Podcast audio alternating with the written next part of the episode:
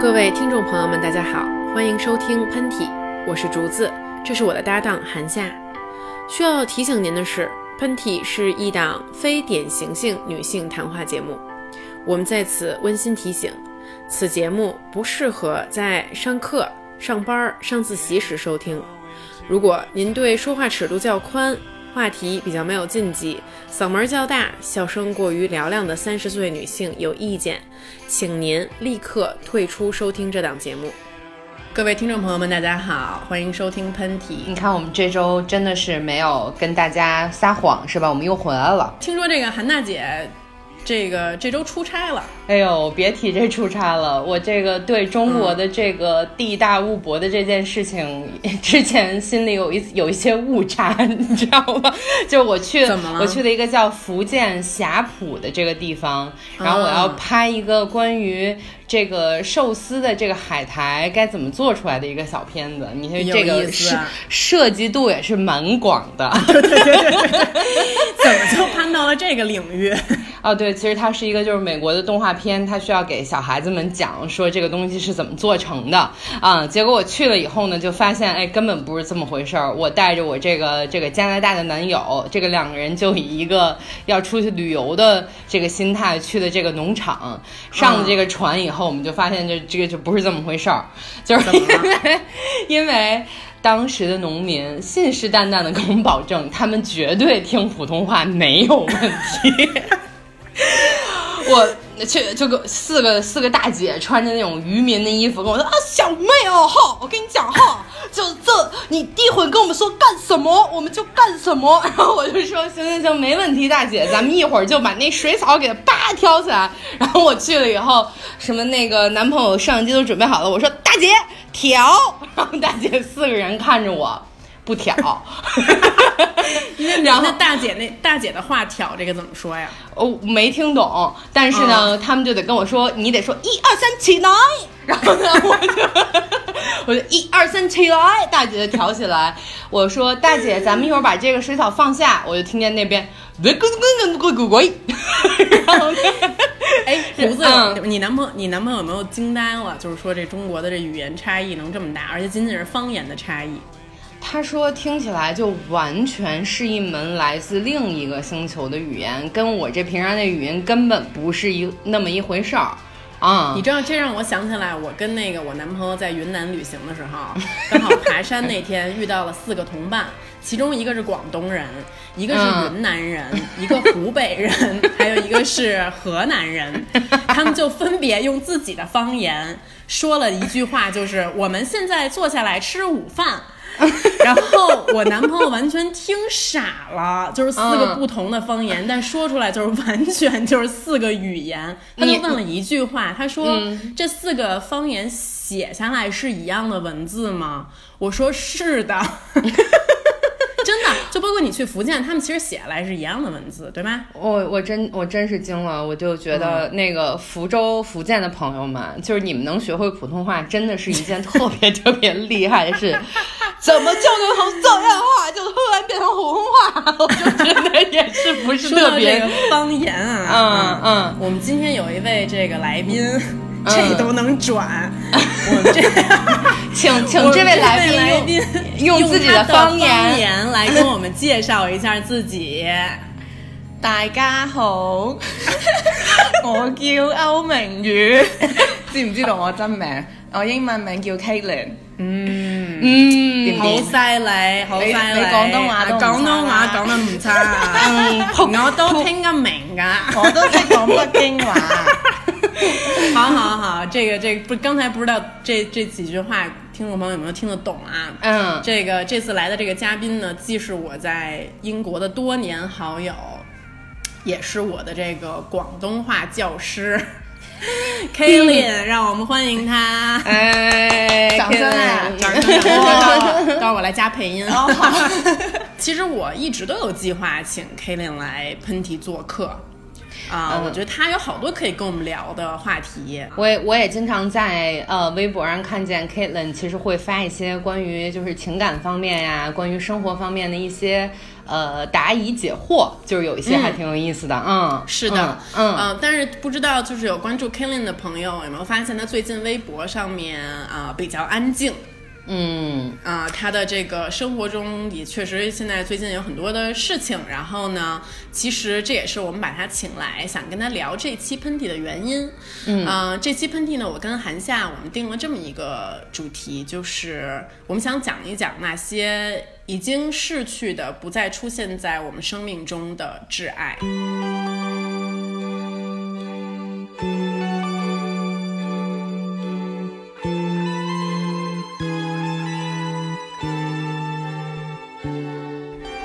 其实我觉得是咱们做喷嚏以来比较比较伤感的一期。确实是咱们好，咱们俩好像从来没有做过这种调性的一期节目。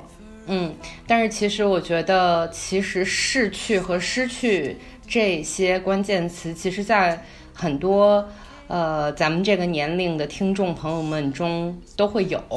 然后呢，呃，我觉得也是时候到咱们来谈一谈这样的话题了。我觉得人都是怕死的，但是你们就是咱们这个人生中最大的恐惧是什么？咱们可以让咱们的嘉宾先说 k a l i n 先聊聊。我觉得最大的恐惧就是，现在大部分人，就很多人，比如我自己也会眼高手低。我有时候会觉得我特别有能力做某件事情，但是直到你发现你去做这件事情，并且你做不到的时候，你会深深的意识到自己的不足。这种现实跟自己想象中的差异，会让我非常恐惧，不知道自己的人生其实能不能达到自己所想要的境地。他这种恐惧，我觉得我能非常理解。嗯嗯，尤其作为我们创作者而言，我觉得这种恐惧更加明显，是的，是你知。道吗？嗯，你呢，韩夏？我我就是非常，刚才 Kevin 说特别对，我就是那种特别怕走在大街上被砖头砸死。然后你害怕的都是你害怕都是非常细微的恐惧。让我来给大家，让我大家给大家形容一下韩夏是怎么坐电梯啊？就是电，他基本上是把整个身体以及手深深的贴在电梯的一面这个墙壁上面，就你就 你们军训的时候，教官说立正，我就是那个姿势。你给我讲一讲，你这哪来这么多恐惧啊？我不知道我这个怕到底是从哪儿来的。前两天发生了一件特别特别奇怪的事情。嗯呃，我曾经有一个好朋友说，这个人生中你最怕的两个食物是什么？我说，第一，我特别害怕煤气罐儿。食物就是实际的物品啊，啊就是呃，就就就是呃，你你们都知道大街上那种拉煤气罐儿的那种卡车吧？我知道那啊、那种是我最害怕的东西。第二个，我特别害怕旋转门。是吗？这你也怕？被夹住，我然小时候后也怕。呃，我就怕我自己被夹成夹成一张馅儿饼那种，然后呢，你是生活在卡通片儿里吗？对 Tom Tom and Jerry，这是我最怕的两个东西。然后呢，那天我去吃饭，好死不死，我就跟一个拿着煤气罐的一个农民卡在了一个旋转门里面，卡卡了大概有一分钟的时间嘛，哎呦时间啊。大家，你们能想象到当时这个韩大姐的这个眼泪在眼眶里打转，就真的是。你你当时跟那个携带着这个那个煤气罐的农民说你的恐惧了吗？没有，我们俩深深的对视了一眼，我感觉嗯他能够感觉到我眼睛中的那种恐惧。这是我跟韩夏时常 hang out 成为好朋友的原因。你总是让我觉得我自己特别厉害。就是我每次跟 Summer 这种人在一起的时候，都觉得自己渺小无比，嗯，所以我时常需要到你的温暖小窝里面得到一些鼓励。出去之后就觉得自己力大无穷，什么都不怕。我我觉得我要是跟 Summer 一块儿出去玩儿，嗯我也就活不下去了。真的，说实话，我真的活不下去了。我最怕的是我这辈子什么都没留下。嗯，你知道吗？我觉得，嗯就比如说你是一特别平凡的人，但是你生了一孩子，我觉得你、你给这世界留下了什么东西，你知道吗？比如说你你说你是特别伟大的艺术家，你你那个没有没有子嗣，比如说梵高，你留下了那么多画儿，你还是留下了什么？嗯就这个世界上曾经出现过你存在过的痕迹，而我最怕的是我以后可能不孕不育吧。然后又没有任何成就，为什么就这样不孕不育这四个字会出现在我们的广播里？就这样来无影去无踪的走了。你知道啊，我我我不会不会，你已经留下很多那就未来个让之家是吗？呃不是你，你已经留下了很多，就是让大家又又很感动，又很又又所以，嗯这是我疯狂的发微博、上传自己照片的原因。就是我怎么着都得给这世界留下一些我的痕迹。就就算不孕不育了，也还有一些没东西错，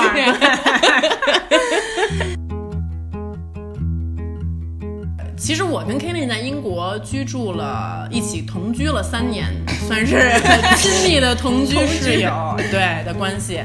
我清楚的记得，大概三年前的时候吧，就我们俩刚刚搬到一起住没多久，这也是跟咱们今天聊的这个话题有关啊。Kelly 突然就是就是哭着，情绪很崩溃的跟我宣布了一个消息，你来说说这是什么故事？三年前我那时候刚好嗯毕业典礼，然后我爸妈就过来英国看我了。然后当时我妈妈可能就是身体有点不舒服，然后和脖子那里长了个肿瘤，但是我们也没有太太在意。然后她回去之后两周之后，然后就突然发信息给我说，哦得了那个鼻咽癌。当时我就觉得鼻咽癌嘛肯定可以治的，没有什么问题。然后我爸爸就跟我说，嗯、好像是晚期已经开始转移了，但是我心里还是没有反应过来，我觉得肯定有办法可以治的。三年里面，我也不断的回国，因为感觉到从小就被家里保护的很好，你会觉得医学科学这种事情，只要我们尽力了，肯定可以打败病魔。但是其实很多时候，现实中有些事情你不可以控制的。然后我每次回去看我妈妈的时候，她一次比一次身体更加的虚弱跟变形，直到后来我已经认不出来。这是我妈妈的样子。当时我家里当然是相信会有奇迹的存在，我们尽了所有的能力，呃，用了所有的资源，经济上的来去拯救她。虽然在你脑海最后面，你知道有可就是这个是没得救，但是你就不想后悔。然后在过去的一个月里面呢，也是我从来没有说这样尽心尽力的照顾一个人，那我就想，可能我可以回来英国，就是小小小小的休息一下，调试一下，调试一下对，结果回来了一天之后，我爸就发信息跟我说：“你妈不行了，你赶紧回去。”然后在我下飞机的时候，其实我已经有不好的预感。然后我下飞机之前，我就自己一个人坐着在那看电影，但是心情是非常复杂的，因为我知道一降落，我打开手机的时候有可能，对这是不好的消息。对，结果就是八条信息就进来，没有一条是来自我爸的。嗯所有都是来自别人的说你要坚强，然后我就知道发生什么事情了。嗯，然后就回去办了我妈的葬礼。当时收到短信的那一刻，你的心情是什么操，直接哇，一个人哭起来了，整个飞机舱的人都不知道发生什么回事了，就看我一个人在哭。然后乘务员就给我厕所拿了一堆纸巾，让我一个人哭，哭完了。当所有人都下完飞机，我自己一个人站起来，最后一个走的。我是亲眼看着他从那个冷冷藏的雪柜里面拿出来，然后再搬到嗯、棺材里面，然后再进行仪式，然后再送去火化。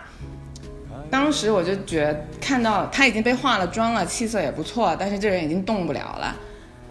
之前我我下飞机和以及到葬礼当天，我一次都没哭过，直到看到他被搬出来的时候，我就真的哭了，就知道那是真的是说再见的时候了。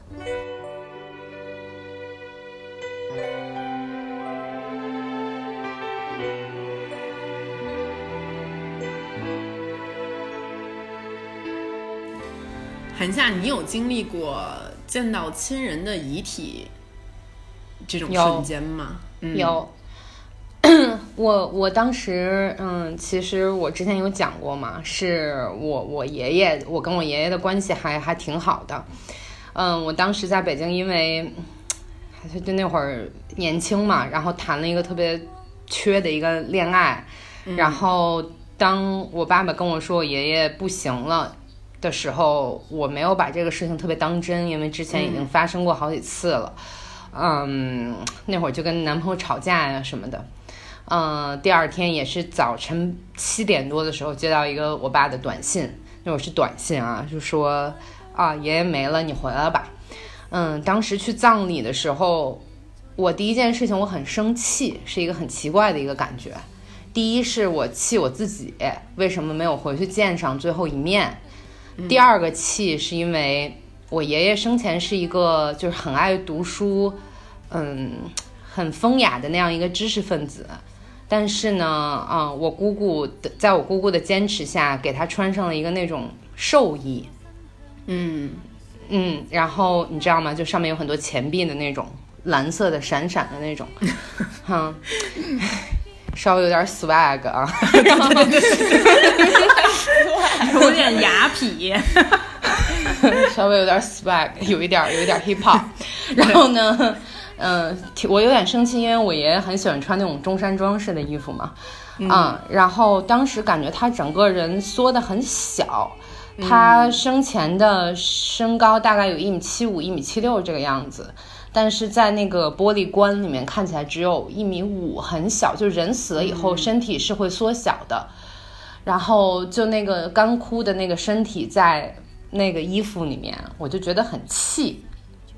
我当时就觉得为什么我爷爷穿了 hip hop 的衣服，对，我爷爷这么嘻哈，为什么不给他穿中山装？为什么我爷爷变成了盖？你知道吗？变成了盖，变成了 bridge。对，很生气。然后结果，嗯，我也没有哭。我我姑姑还很生气，说爷爷生前那么疼你，为什么不哭？我最大的感觉是我哭不出来，我我不接受这个现实，我哭不出来。后来，直到这个事情过去了一年左右，我回我回家的时候，我去，呃，一个菜市场，然后当时有一个东西，有有一个蛋糕是我爷爷特别爱吃的，他已经去世一年了。我突然发现自己走过去要买那个蛋糕，当时我眼泪才流下来。嗯，我我就是觉得，哦，我还是没有接受这件事情。但在我买蛋糕的那一瞬间，我在那个菜市场自己哭了。那是我第一次哭。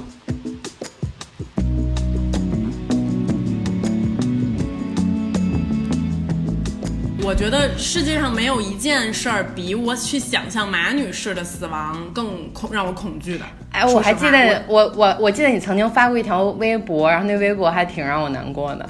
嗯，对，就是这可能是我从小到大的一个一个恐惧。呃，因为我妈妈对我的照顾和爱真的是无微不至。我总觉得我之所以现在可以这么不要脸，这么，呃，无所畏惧的活着，是因为有她的支持。然后如果说她有一天不存在，哪怕我知道她的精神与我存在，对我来讲都是一个无法治愈的打击。嗯，我这个时候不想把这个故事 非说成一个心灵鸡汤，但是我想说，这一切发生改变的点是我遇到我现在的男朋友。我想象，如果有一天马女士不在了，就是我身边最大的慰藉不在了。但如果这个人还在我身边，我男朋友在我身边，或者说发生这件事情的时候，哪怕那个时候他在我身边，嗯，我都我都会更加勇敢的去面对这件事情，并且我觉得我的人生不会有那么大的挫折和挫败，我还可以更勇敢的活下去，因为。一个人的爱不在了，另外一个人的爱还在延续。即使这份爱有一天也会，我也会失去，以某种形式。但是我觉得他们的爱就好像是在我身边擦肩而过的能量体一样，它已经注入到了我的心里、心脏里面，给了我这种能量，这种能量会一直陪伴着我。所以我觉得，其实对于生死来讲，最大的慰藉就是时间和爱。时间可以治愈它，也许说时间是一个庸医，但是时间其实永远会去治愈这些伤痛。那爱其实会去永远慰藉伤痛，并且给我们勇气。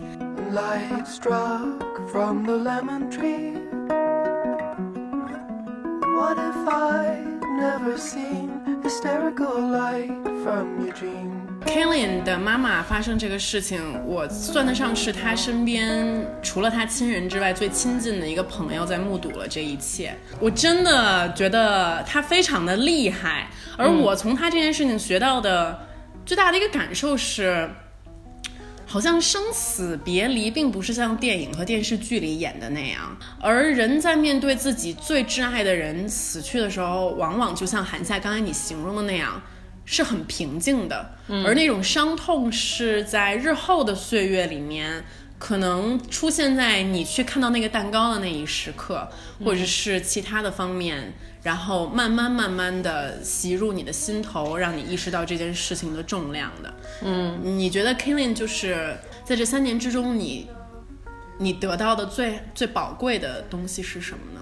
当时竹子你也建议我，就说把自己的生活全部都放下，嗯回国。但是我觉得，我当时并没有决定这样做，因为而且我也并不后悔。这样其实我的生活继续了，我妈妈也不会想要这种负担，然后让我抛下所有东西回去看她。所以无论生活是现在有多糟糕，但是你还是要继续是往前走的。我觉得这整个步伐。为了生死这件事情而往后退，这不值得。那你回去看了也是，你亲人也不希望你这样度过。我有一个问题，K 伦，就是你妈妈去世以后，你那两个星期是怎么过的？然后你脑子里面想她想的最多的是什么呀？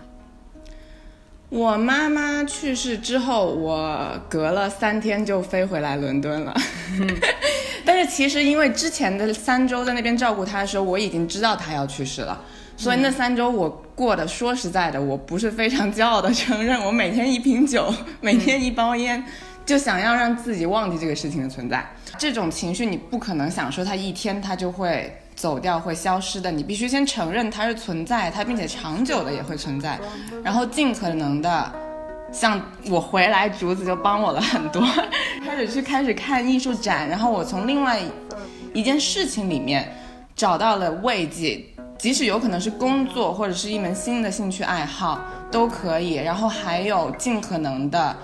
呃，相信并且可以依靠你的朋友，其实他们是真的会在那里给了你很多的帮助。但是不要否认，你心里还是会有悲伤的。每天晚上，你说呢？我会最想念他的，就是他对我平时小细节的关怀，比如他给我做的某一个只有我们家里才能吃到的菜，或者是我记得小时候他喜欢做给我做剪纸艺术。他是一个特别爱手工艺的人，也特别爱做饭，所以我会想起他做饭的味道，这是我会经常想念的。嗯。Now I wanna be near you. Since I was old enough to speak. 我想给所有在经历生死的伤痛的人推荐一本书，或者说你你可能在处于处于人生很绝望的时刻，就是这本书也是我今年重新读了一遍，就是海边的海边的卡夫卡。嗯嗯，这是一本很治愈的书。虽然说它很有魔幻主义的这个色彩，它其实就是告诉了我们一件事情，就是说，其实人人生中最难以跨越的阻碍，所有的东西都是内在的、思想的、观点上的。然后我们会，就是你死之前你觉得痛苦，我我我怕死，我没有勇气，就是因为你对这些事情并没有找到。你的答案，当你找到了你的答案的时候，其实这件事情生死这件事情会变得非常的轻盈。我觉得这也是我一直在努力的一个方向。我希望自己可以成为一个真正勇敢的人，从解决这些心中的疑惑开始。太好了，我下次我也去赶快买一本，然后那个下次等我那个 就放在包里，等我下次被卡在煤气罐那门里边的时候，我赶快掏出海边的卡夫卡，翻到那一页，然后就然后觉得自己变轻盈了。我觉得要是这世界上有什么事儿可以改变你对那两件食物的恐惧，嗯。那真的是绝了！你必须得那天出来跟我们分享一下。但我肯定绝对不可能是这本书，这本书还没有那么大的力量。听众朋友们，如果你们也有类似的恐惧并治愈的话，请给我留言，快点给我留言！我真的已经不行了，就是。所以说，今天呃，我们这第一部分的讨论就是这样。非常感谢 Kelly 过来跟我们聊天儿，来分享这件事情。Kelly，你之前有听过我们喷嚏的节目吗？马马马马女士，马女士那期，你觉得？你觉得对我们的印象怎么样？我觉得你们两个配合的也太好了，就讲这么严肃的话题，韩夏都能够 crack 一个笑话，真的。就我特别想哭的时候，我一听我哭不出来，是吗？这是我们的宗旨，就是让喷嚏的观观众又哭又笑，处于一种啊啊啊发出用驴子的声音。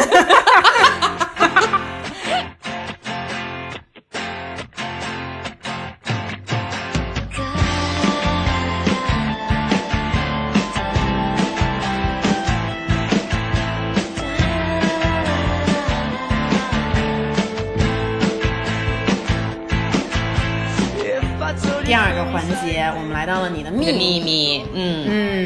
这一集呢，我想读这么一封信。嗯啊，这个女生她还是一个在上大学的一个大三的女生。嗯然后她很喜欢听我们的节目。她呢跟我说，最近她考了一个呃教师资格证，嗯，一共三门，她只过了一门，然后跟其他人一比，心理失落感特别强烈。嗯，她就想跟我们聊一聊这个英文叫做 peer pressure，嗯呃，中文咱们可以翻译成同辈的压力。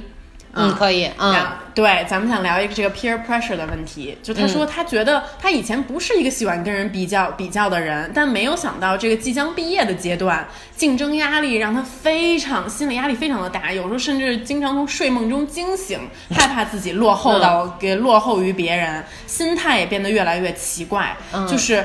别人要减肥，他也跟着减肥，然后别人干嘛，他有的时候就是什么都要跟别人去比一比，不比的话就觉得好像自己一无是处，都快已经压力大到神经衰弱了。嗯，真是不容易。不容易。这个韩大姐有没有跟这个同辈比较起来？尤其你们这个中戏这种艺术学院，哎呦我妈，要是谁变成了大明星啊，这个这个 peer pressure 同辈比较啊，还真是够凶猛的，比起来。说实话，我觉得在中戏上学的这一段时间，把我的这个压力，嗯、化解了。我就跟你说句实话，因为我们学校的大概有，我们学校人特别少，我们学校大概有八百个人吧，其中四百个女生，像我们这种长相你就排到里面三百七十多名。大嫂能排多少？那那我这就不能说人家是不是？像我就排了什么三百七十多名，哪次就是光着屁股溜儿去洗澡的时候，然后你就发现我靠，这么多美，这么多漂亮的裸女，你知道吗？这么多大簪儿，这么多 大屁股的，那腰也就一尺六什么的，然后你知道吗？就真觉得自己一无是处倍。儿白，然后就觉得自己，哎，就这个外貌的这个攀比，已经从这个彻底的碾压中释放了。啊 嗯，然后呢，在关于这个精神的，其实说实话，我觉得我这方面的心态还行。嗯，我不是一个特别喜欢在这方面攀比的人。我觉得这跟我爸的教育有关，因为他小时候对我要求实在是有点儿 TMD 的严格，在各个方面，所以我觉得就是在我爸那个怒目圆瞪和这个精神碾压中，我已经又就是浴浴火重生成了一只涅槃。那那那那，比如说你嗯同学，嗯现在拍了一特牛波一的电影，嗯，叫好又叫座，那我肯定心里会那我肯定嫉妒死了，心里咒他一千回，是不是？刚才还是不能做到 completely 云淡风轻。听众朋友们，刚才那些都是白说的，我就咒这个人，他们家一，我就咒咒这个人不行，以后一一事无成。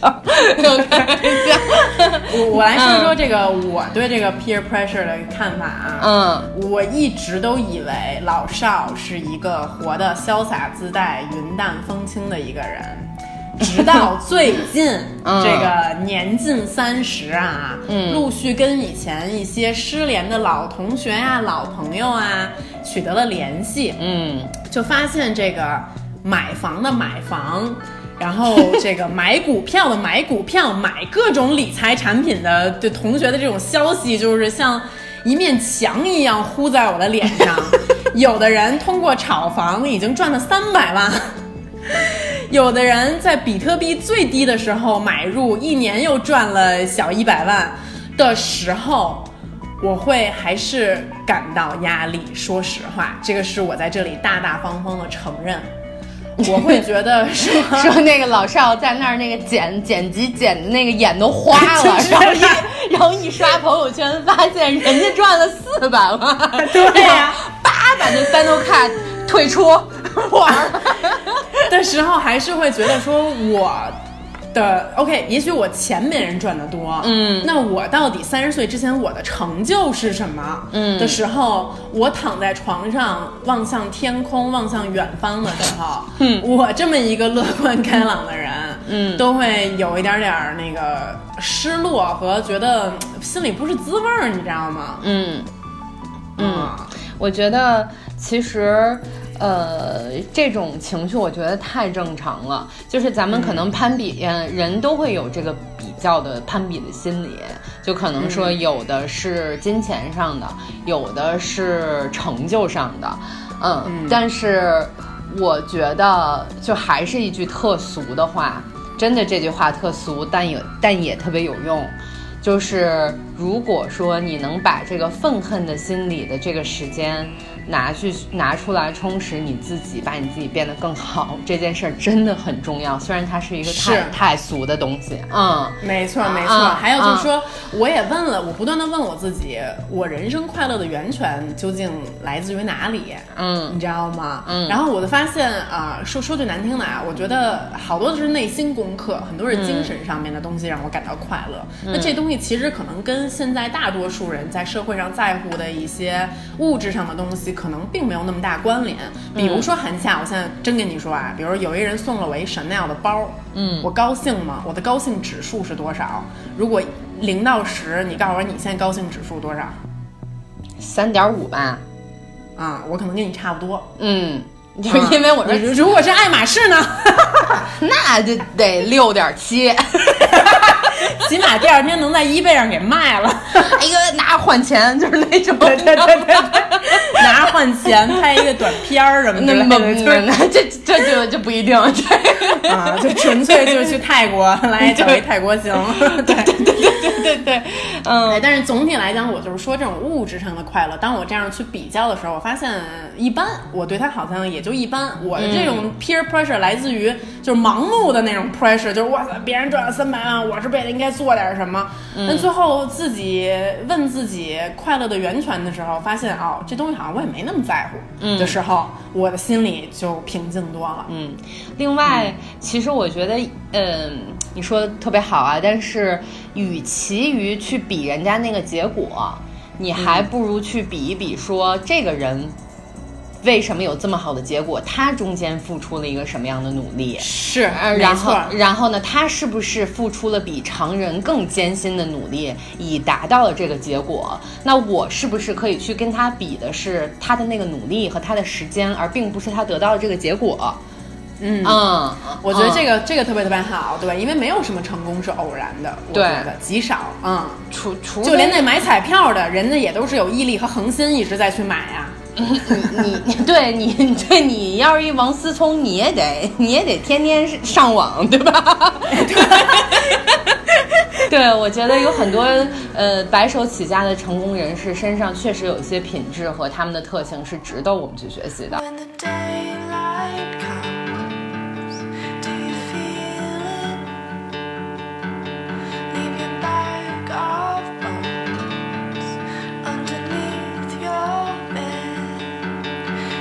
现在我们来进入这个环节，这个环节大家都很很喜欢啊，而且我们每一次都说不对，然后希望这次能一次说对，那就是这挺不错，不错，我没说对，这挺不错的啊，嗯，我给大家这次推荐一个好东西，它也不是一个 app，它也不是一个 YouTube 的 channel，它是一个就是这个东西叫 Focus。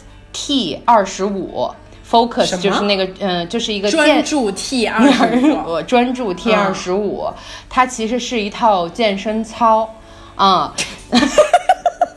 是可以在家做的那种健身操吗？因为是呃，因为我已经过了就是那种疯狂减肥的那种年龄了，我现在只是在要求健康跟塑形这两件事情。然后我就想说，妈呀，就是过过两天又得去泰国了，那个肚子上那肉又又开始有一点嘟嘟嘟嘟嘟。然后在这之前，我必须得插播，就是这个韩大姐邀请我去跟她一起骑动感单车的一段故事。就是韩大姐说，他们旁边那个健身房有骑动感单车的，是一特别虎的一俄罗斯女女女女的，那个那当教练。莎莎莎莎莎莎，嗯，莎莎对，嗯，哎，我过去一看，确实还挺虎的，嗯。然后那个我也没骑过动感单车，你知道吗？然后我我都不知道，我以为是就是要跟单车嘛，看起来就很酷，我把那座位调的特高，你知道吗？就是觉得是觉得就是像骑山地车一样，让人觉得非常飒。就我没有想到这 这这 TMD 的百分之九十都不是坐在那里完成的。由于我这个座位调的过高，一直在杵我的屁股和杵我的逼。杵杵这个杵这个少少少姐的这个 P P U S S Y，对对对对。哎呦，给我难受的，哎呦喂！但是这我这第一次跟韩大姐一起运动，嗯我在旁边也挺感动的。我就说实话，那运动强度真的很大。我平时是是好歹是有一有有有一些跑步习惯的人，我还真没想到你在旁边就是毫无压力的就能坚持下来，而且还还还还表现挺不错的。表看看韩大姐那个，看韩大姐那个汗 唰唰往下流，就真的当时我看到你，我就觉得挺感动的，你知道吗？没感动中国。看到你那个流汗的那个样子，可能我没见过吧。我就呼哧呼哧在那儿蹬的那个样子，觉得挺感人的。跟着这个俄罗斯的这个萨莎，嗯，你们别，你们别、别看我胖，我壮实。我跟你说，就是，但是呢，其实这个 Focus 这个 T 二十五，还是在刚开始的第一集就把我难倒。真的呀，我因为也想去试试。嗯因为之前有一个跟他类似的一个训练的过程，我有很多人听说过，叫 Insanity，然后从 insanity 从 insanity 很 很呃压那个非常 intense。嗯，它其实是呃翻译出来就是疯狂健身吧，可能是疯狂 insanity。然后呢，嗯、但是那个其实有很多阶段都是给专业运动员用的啊。啊、我说的这个 Focus T Twenty Five，它其实是一个低等低等的低一级的一个 insanity。这个嗯 insanity 我曾经在家里尝试过，结果呢？到五分钟的时候，我就已经快坚持不下去了。到十分钟的时候，我就毅然决然把这个视频给关了。真的是就是无法承受啊！嗯，我觉得这个呃 Focus T 二十五它比较好的一点是，它其实是在一个就是你已经快死了，但将死未死的那么一个状态，它能够。呃，而且它的这个时长是二十五分钟，然后它非常详细的在、呃，大家在百度上搜这个名字，其实就可以找到它的课课程啊。它非常详细的给你分成了三个阶段，然后这三个阶段是进阶完成的，每一个阶段是一个星期。然后它里面还特别贴心的给你有各种食谱啊，然后包括你要注意的问题啊。然后，但是它比较逗的一个，它也是一个就是看起来就是特别。呃，fit 的一个黑人，呃，带着四个那种就是假假女的，你知道吗？就是一看都不是真人 假女的，然后里边还有一大哥，就是已经四十多了，还往那儿叭叭一下做一百个 jumping jacks、嗯那种。哎呦然后然后，但是它里面很贴心的给了你一个低强度的选择。然后那个女生她是一个刚刚怀孕的一个呃，在那个视频里她是一个怀孕的一个呃孕妇嘛，所以也就是证明说她并不是一个就会让你完全死掉的一个一个这样的一个这过程。然后它非常好的一点是它只有二十五分钟，但是它没有非常多跳跃的动作，所以说 大家 就是你们楼下的王阿姨并不会上楼来找你啊。这点真的特别重要。嗯，它二十五分钟的课程，每一次完了以后都有一种你锻炼了两个小时的感觉，但是这个强度是大部分，嗯，已经有一点点健身基础的人可以去承受的。我觉得这一点非常好。另外，其实它是加入了在大量的有氧的同时。增加了一些力量的训练，也就是说，它并不是说像单车那种让你狂转，你知道不？就狂转一个小时。我知道啊啊，所以我觉得就是有有塑形这方面需求，然后时间又不是很长，呃，就时间比较平常工作时间比较紧的朋友可以去尝试一下这个啊。嗯我觉得这非常好，这我听起来我也想去尝试一下啊，就别郑多燕了，那郑多燕那那那那有点儿太太弱了，我觉得，嗯嗯。哦，是嗯吗？嗯嗯，所以我觉得其实大家可以去尝试一下了。嗯行，嗯好，那今天的内容就是这样了。嗯，谢谢大家啊一如既往的等待支持我们。嗯是，然后呢，呃，也欢迎大家去订阅这个喜马拉雅 APP 上面《喷嚏》第二季，只有订阅了才能收到我们每次更新的通知哦。呃，而且我们上一次说的，如果有喜欢我们的品牌跟爸爸、daddy 们喜欢我们，请可以跟我们进行联系。嗯，call 给 us 给 give us a call，陪干爹聊一个小时。嗯，然后行，那我们这期的节目就是这样，希望大家，祝大家有一个愉快的一周。嗯，祝大家周二快乐。